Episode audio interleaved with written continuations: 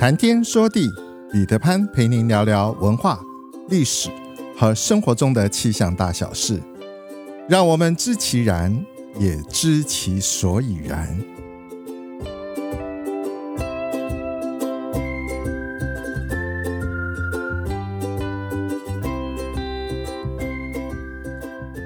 谈天说地，潘大刚空中与您相会。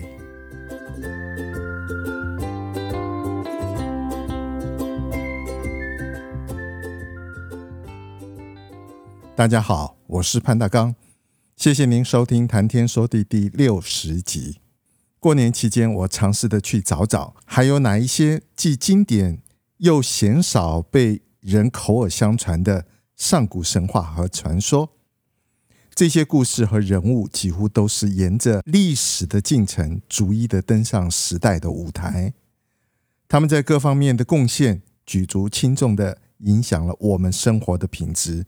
和文化的发展，因此我打算接续前面曾经制作的中华上古神话，未来的两集，我们就针对同一个主题做一些遗漏的补充，看看中华文化还有哪一些上古神话故事与人物。炎帝耕播，有这么一说，最早的农耕工具始于上古，炎帝。也就是大家所熟悉的神农氏，上古时代渔猎式的生活方式，大家能不能够吃得饱，往往决定于外在不可控的环境因素。先民们为了要追逐食物的来源，不免频繁的迁徙，弄得疲惫不堪。为了让部落能够休养生息、安居乐业，炎帝决定改进耕地播种的技术和植物种植的方法。在《易经》里面就有记录，说神农琢木为耜，揉木为耒，耒耜之利以教天下。另外也有记录说，神农始作耒耜，教民耕种。这里都讲到了炎帝神农制作耕播工具，我们叫它耒耜。从渔猎发展到农耕生活的方式，提升了生产能量与品质。改善了生活的水准，更奠定了华夏文化中以农立国的价值思想。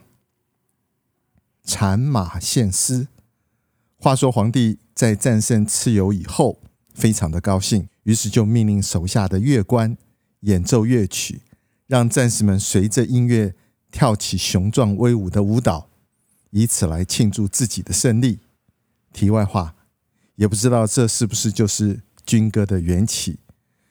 就在皇帝坐月庆功的时候呢，天上降下来了一位神仙，他手里拿着两捆细丝，一捆颜色像金子一样灿烂，一捆颜色像白银一样的耀眼。这个女子自称自己是蚕神，蚕是养蚕的蚕，她特别把精美的蚕丝献给了皇帝。蚕神是一个非常美丽的女子。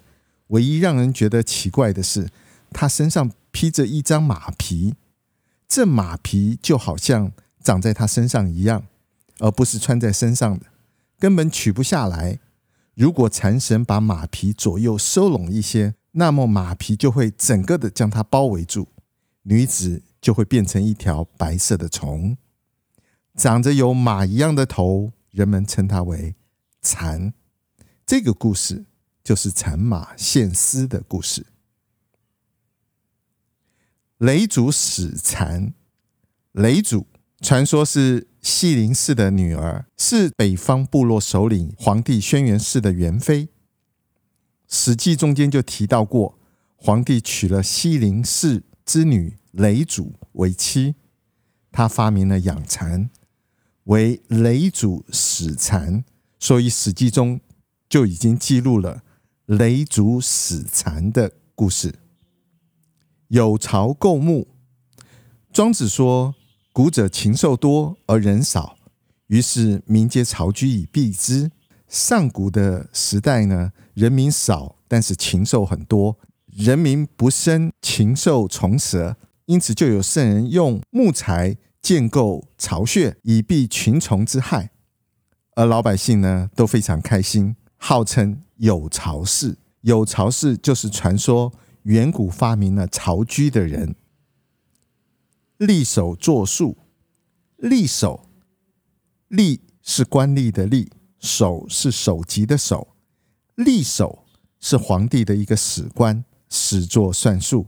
皇帝统一部落以后，先民们整天打鱼、狩猎、制作衣冠、建造舟车，生产蒸蒸日上，各种各式各样的资源和物资越来越多，算账管账。成为每一家、每一户、每一个人经常会碰到的事。开始的时候，简单的用结绳记事、科目为号的方法，还可以处理得过来。处理日常算账的问题，还不会是太困难。有一次，皇帝的孙女替累主领到了九张虎皮，在草绳上只打了六个结，短少了三张，所以。出出进进的食物数目越来越乱，虚报冒领的事情也会经常发生。皇帝为了此大为恼火，櫟首呢，于是就穷尽智慧，用龟壳和珍珠发明了最早的算盘，这就是櫟首作数。封后指南，封后是皇帝的。第一任宰相，他发明了指南车，又称为司南车，是中国古代用来指示方向的一种机械装置。它利用不同大小和齿轮齿数差数的原理，这和大家传统上所理解的指南针是不一样的。因为指南针是利用地磁的效应，而指南车是利用齿轮转动的系统。根据车轮的转动，由车上的牧人指示方向。不论车子怎么样转动，牧人的手始终都会指向南方。封后为皇帝所建造的指南车，所以我们说封后指南。尝鲜治古，传说皇帝身边有一个大臣叫做常仙，常是平常的常。先是先后的先，他发明了很多狩猎的工具。有一次，尝鲜捕杀了一头野牛，他把剥下来的牛皮随手搭在一个木墩上，这个木墩是镂空的。时间一久，尝鲜竟然把这件事情给忘了。野牛皮经过长时间的曝晒之后，便开始收缩了，把镂空木墩裹得紧紧的。有一天，王亥。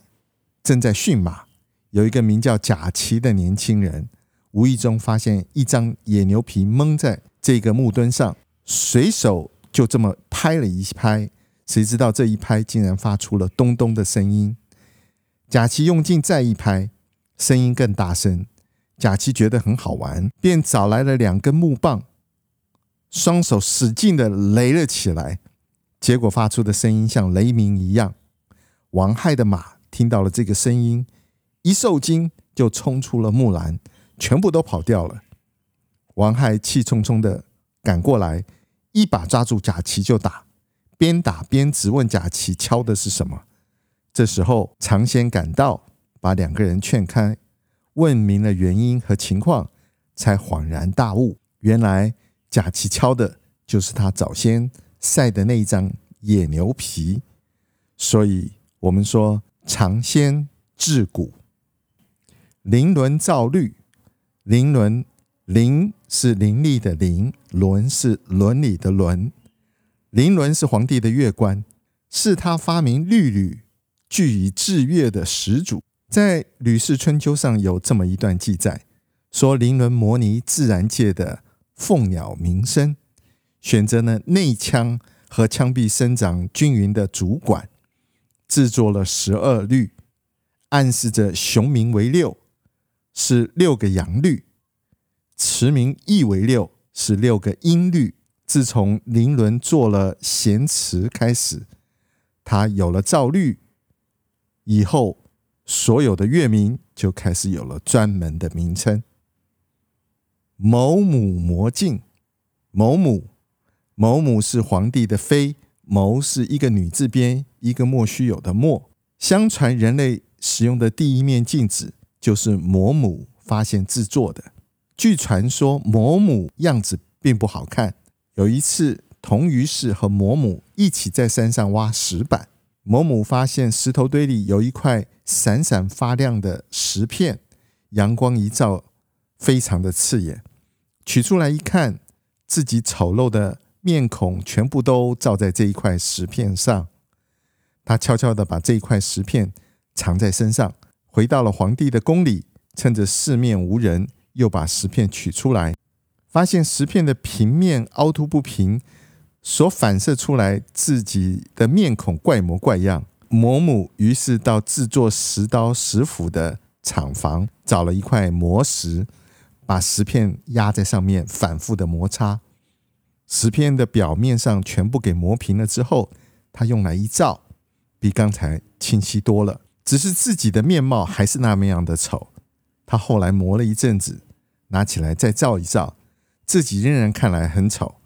魔母自言自语的叹息着说：“看来我很丑，是不能够照这个怪石片。”从此每天早上起来，他。用石片照着自己，稍微收拾打扮一下自己，然后又把它给藏了起来。时间一长，魔母自己本身也大意了，被皇帝知道了之后，轻手轻脚的走到魔母的身后，发现魔母一手拿着什么东西在照着自己，一手向脸上贴着药。皇帝走到魔母的身后，头贴近魔母的肩膀，刚刚要仔细观看。不料魔母惊呼一声，他发现石片上出现了皇帝的面孔，扭头一看，才知道皇帝站在他的身后。皇帝问魔母：“你手里拿的什么东西啊？”老实忠厚的魔母一听皇帝这样问，魔母把发现这一块能够造人的石片从头到尾向皇帝诉说了一遍，恳求皇帝宽恕他。皇帝听完了之后哈哈大笑，广义的镜子就如此诞生了。共古凿州，共古是皇帝的贤臣。有一次山洪爆发，有一棵大树和共古同时被洪水一股脑的冲到了山下，卷进了一条大河里面。共古抓住了这一棵大树，始终都没有放开。洪水不管怎么样的上涨，这一棵大树始终都浮在水面上，沉不下去。原来这棵大树有另外一半边是空的，于是他。突发灵感，决定凿木为舟，所以我们就有了共古凿舟的故事。岐伯修医，岐伯相传是在黄帝那个时代非常有名望的医学家。相传黄帝曾经叫岐伯尝味百草，同时也编著治疗病人的相关文献，而《内经》基本上乃是黄帝问岐伯答。以阐述医学的理论，显示了岐伯高深的医学素养。中国医学素称岐黄，谓之岐黄之术，可以想见岐伯当时有多么重要的一个地位。陆女降龙，传说黄河上游仙洞之中有一个陆仙女，陆是。迷路的路，陆仙女心地很善良，好疾困扶危。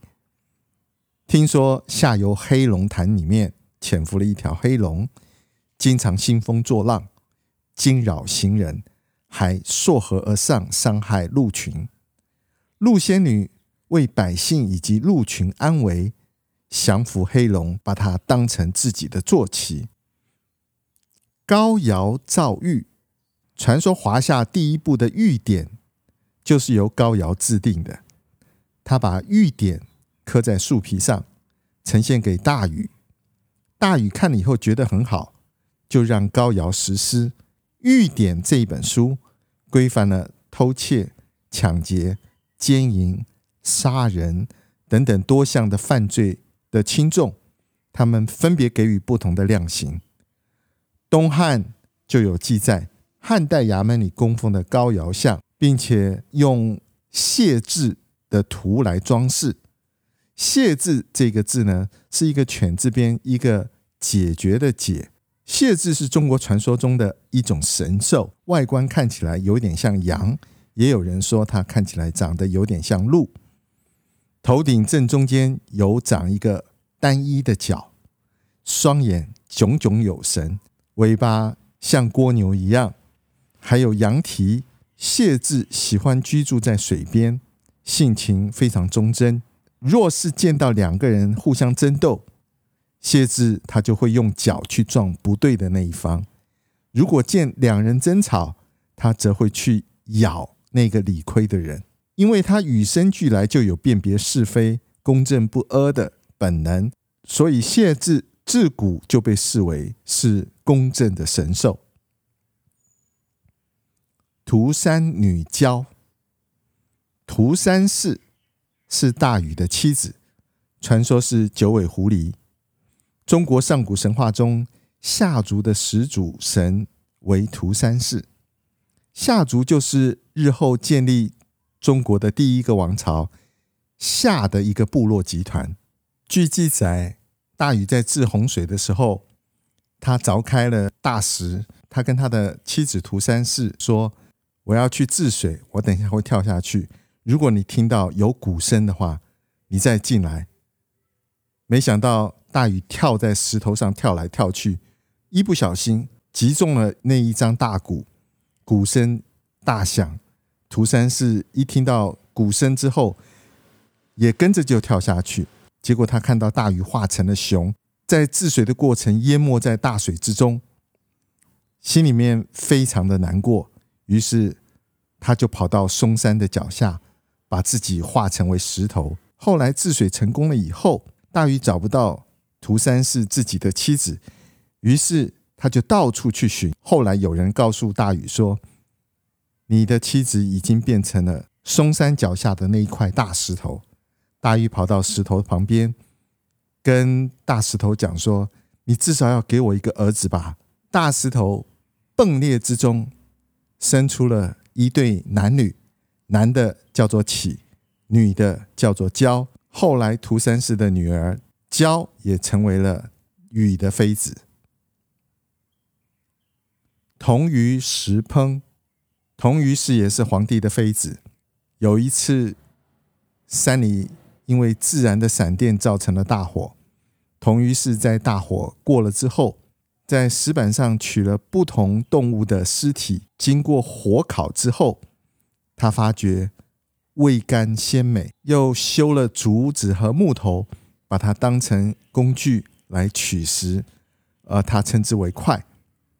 也就是说，童于在无意之间注意到了熟食的美味，并且利用有限的资源，发想开始了烹调的方式，也广义的引入了筷子的缘起。